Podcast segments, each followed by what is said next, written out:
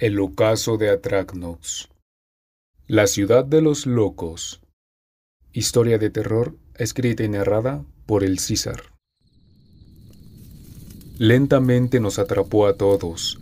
La lluvia de polvo cósmico afectó 17 ciudades del planeta Atracnox, siendo Ridoleri la última de estas en ser alcanzada por aquella nube color café cromado, brillante como pocas cosas. Para cuando la nube llegó el pánico ya se podía respirar en prácticamente todo el planeta.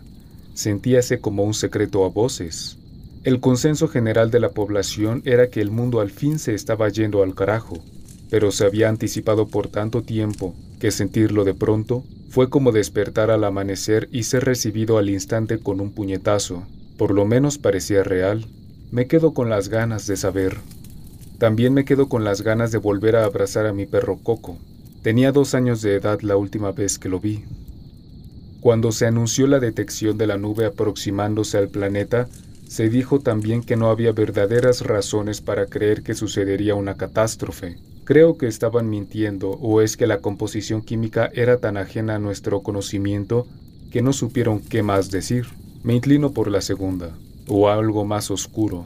Podría ser. La cosa es que las consecuencias de su arribo a Atracnox variaron lo cual me hace pensar que la nube tenía divisiones en su constitución. Las primeras ciudades vivieron sus últimos días bajo el azote abominable del universo. En cuanto el polvo tocó el suelo, las casas y toda superficie, la materia se descompuso en sus elementos. El ejemplo más simple lo ilustrará. Cuando tocaba el agua, de ésta se liberaba el oxígeno y el hidrógeno, y por supuesto, dejabas de ver el agua. Lo mismo con todo material que tocaba. Lo mismo con las personas, los animales. Ver su desintegración era ciertamente un espectáculo.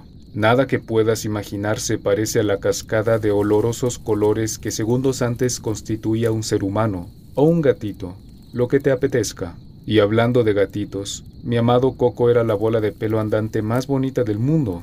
Un buen de veces lo llevé conmigo a pasear a la montaña, y al bosque también. Había una ruta rápida que nos hacía llegar en menos de una hora ya que las ciudades al tanto estaban de a qué hora, de qué día llegaría la nube, se instó a que todos permanecieran en casa con las ventanas cerradas. No hubo que decirlo dos veces, pero no dejó de haber quienes pensaban que el riesgo lo valía, con tal de tocar la cosa proveniente del lejano oriente. Gracias a su imprudencia, los un poco menos impetuosos aislados quedaron de su deseo por salir. No importaba, pronto lo sentirían porque el extraordinario polvo de caer no cesó, no se agotó. Grandilocuente es función la que se presentó aquellos tiempos. Calculando lo que tardaría en llegar al resto de sitios, se determinó que no valía la pena evacuar. El caos generado por estar todos intentando salir sería más dañino. No se evacuaron las ciudades. Además no había tiempo. Ni modo. Y mi perrito Coco ni en cuenta de todo lo que pasaba. Bueno, en cierta manera sí. Yo llegaba a casa súper estresado y él absorbía esa mala vibra, la compartíamos. Se hacía más grata la vida con mi coco. Yo vengo de Ridoleri, una de las últimas ciudades en ser alcanzada por aquella nube color café cromado. Me decían el Cañas. Hola. Más interesante la tuvo el siguiente grupo de ciudades. En dos palabras, valieron madre. Las primeras horas no, porque el polvo arribó de día. Ya de noche, con la temperatura un tanto descendida, el show, una cosa catatónica, mostró.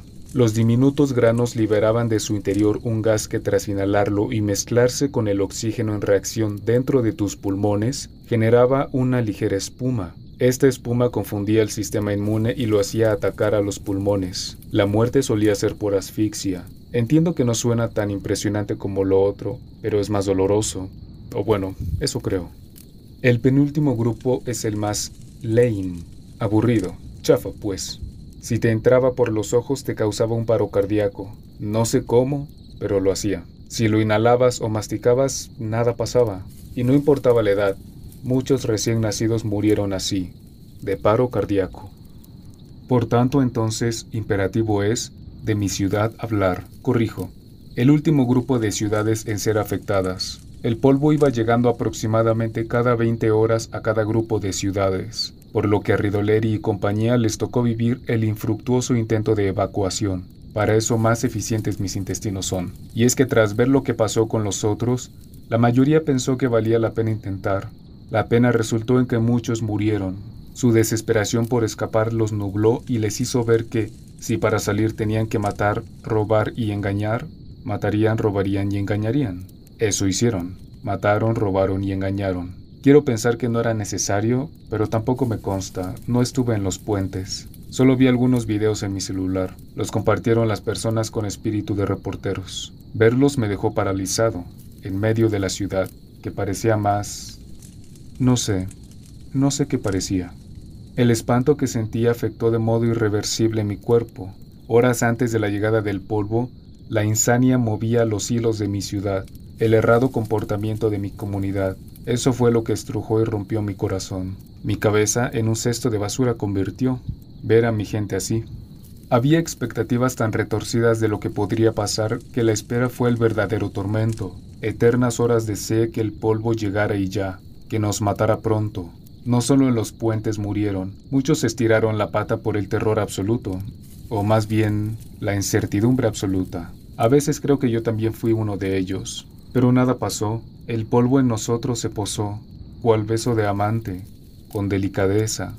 A continuación, la mayor paz que puedas imaginar abrazó al trío de ciudades, mi bella Ridoleri incluida. Mmm, es curioso. Nunca antes me había referido así a Ridoleri. Debió ser el consuelo. Cuando volteamos a vernos, la risa fue de lo más espontánea y divertida, todos llenos de aquel polvo brillante. La mente no daba para comprender que estábamos vivos y sanos. Entré a casa y abracé a Coco. Prosiguió una suntuosa celebración. La Pangea de Atracnox carecía de razones para festejar últimamente. De pronto le habíamos dado una razón al planeta entero para estar feliz. Por eso digo que qué chula mi Ridoleri. El cinismo con el que ninguneamos las ciudades quebradas resulta de lo más repugnante, pero ni yo ni nadie que conozca se arrepiente, por lo menos no abiertamente. Nuestros propios muertos, sus familias olvidamos que alguna vez existieron. El festejo mundial duró una semana, los nombres de las otras dos ciudades son Stilokertzi y Bravaleniades. Ellos y Ridoleri lo continuaron, o lo continuamos, por 14 días más. Debíamos ocuparnos de otras cosas, pero ¿qué más daba? Habíamos burlado la muerte. Curioso que no lo viéramos como una segunda oportunidad para ser mejores personas, o mejores profesionistas, o mejores empresarios. Lo único que queríamos era vivir, vivir, sentir. Mi teoría es que nunca dejamos de percibir o pensar que el final se encontraba cerca. Oscuridad a la vista, habría dicho el vigía en el mástil de nuestras ciudades.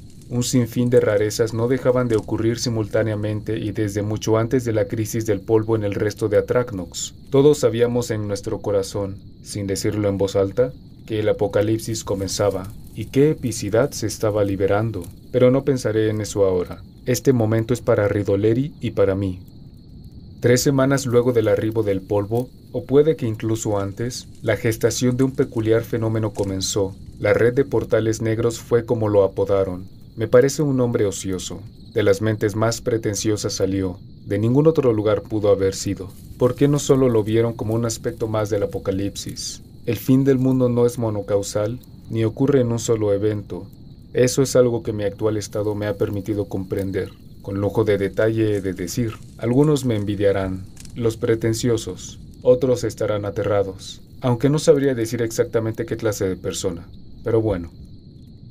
Se formaron manchas negras donde mayor cantidad de polvo se concentraba, en la esquina de la banqueta, por ejemplo, o donde suele acumularse la basura que tapa la alcantarilla y no permite que la lluvia fluya.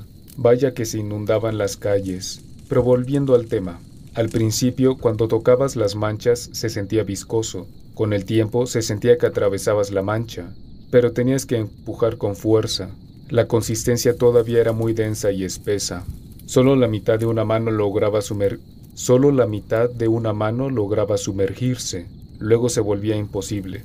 La viscosidad impedía ir más profundo, por el momento.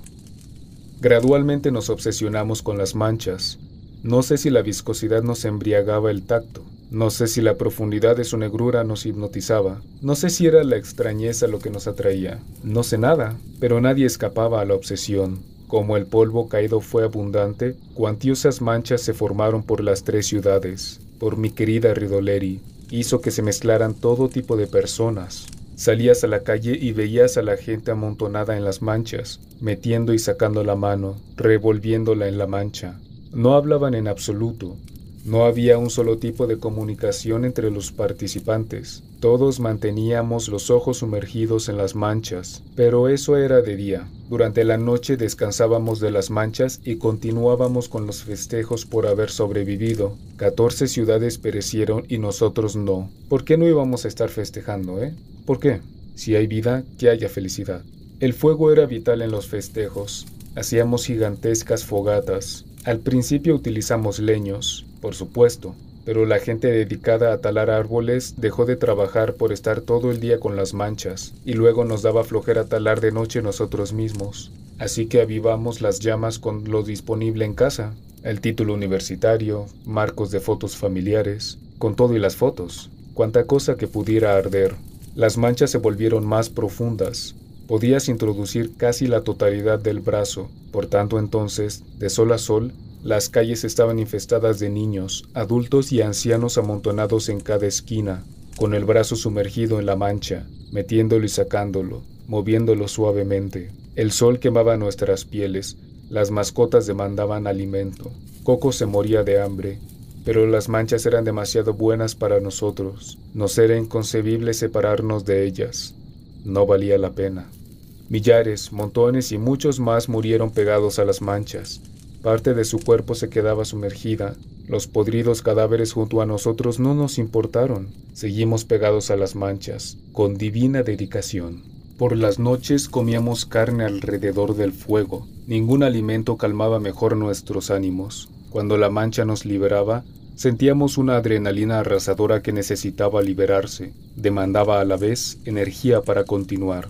Ya que durante el día nadie estaba despegado de la mancha, la comida fresca dejó de estar a nuestra disposición y por alguna razón, las frutas y verduras enlatadas empezaron a darnos repulsión. Recurrimos a lo más cercano que pudiera proveer. Nos comimos nuestras mascotas. Yo me comía coco, supo delicioso, aunque el gusto no duró tanto. La negligencia con que los traíamos los había adelgazado, así que recurrimos a cazar ardillas, ratones y lagartijas. La ropa apestosa nos incomodó y la despojamos de nuestros cuerpos. Ahora el sol podía rostizarnos parejo, como pollos. Las partes de nosotros que tocaban el suelo ennegrecieron.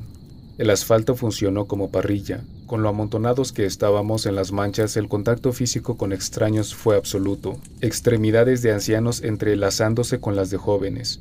Hombres con hombres, mujeres con mujeres, hombres y mujeres. Éramos una amalgama de carne respirando su propio aliento, con el brazo entero sumergido en la mancha. Además de comer carne insaciablemente por las noches, bailábamos alrededor del fuego. Éramos ciegos a nuestra desnudez, bailábamos con intensidad, abrazados, empapándonos de sudor y mugre ajena, sin emitir palabra alguna. Conforme avanzaba el tiempo abandonábamos la palabra escrita y hablada.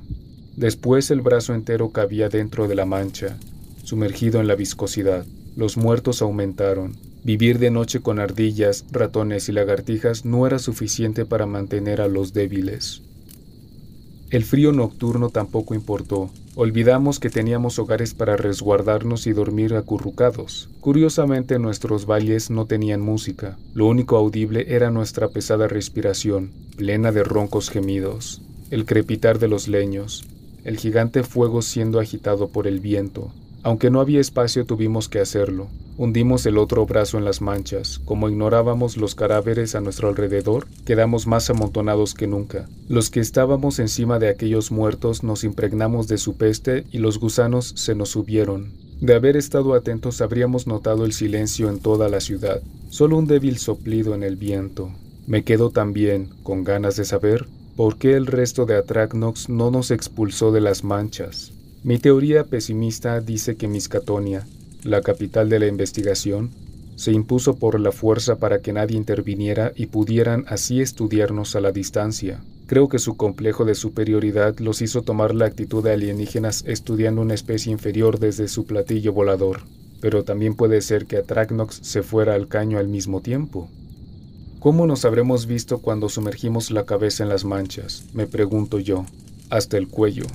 Solo se podía ver nuestros cuerpos de las axilas para abajo. racimos y racimos de cuerpos mugrientos y podridos. Viéndolo en retrospectiva, es realmente asqueroso. A mayor profundidad, menor la facilidad para salir de la mancha. Para este punto creo que transcurría una hora desde que empezábamos a retirarnos hasta que finalmente nos poníamos de pie, listos para alimentar el fuego y nuestras barrigas. Fueron los días de mayor delirio, cuando las manchas nos tragaban la cabeza. No recuerdo si comía o no, no recuerdo si los demás comían. Me parece que los bailes continuaban, pero tampoco puedo asegurarlo. Solo recuerdo la intensidad del fuego, tan amarillo, tan imponente, cuantísimo calor daba. Continuamos sumergiendo las cabezas en las manchas, hasta que un día la mancha nos tragó. Sospecho que a todos al mismo tiempo. Habría sido muy raro que lo hubiera hecho solo conmigo. Desde entonces no he sabido cómo medir el tiempo. Lo que percibo es que ahora solo existo como conciencia, flotando abstracta en alguna parte del universo. No veo mi cuerpo, ni siquiera sé si tengo ojos. No siento que parpadee, no hay más que negrura ante mí, así que mi relato no he escrito a la luz de las velas bajo la tenebrosa noche, ni a un extraño mi historia he contado, la historia de mi querida Ridoleri, tan solo un monólogo sin propósito.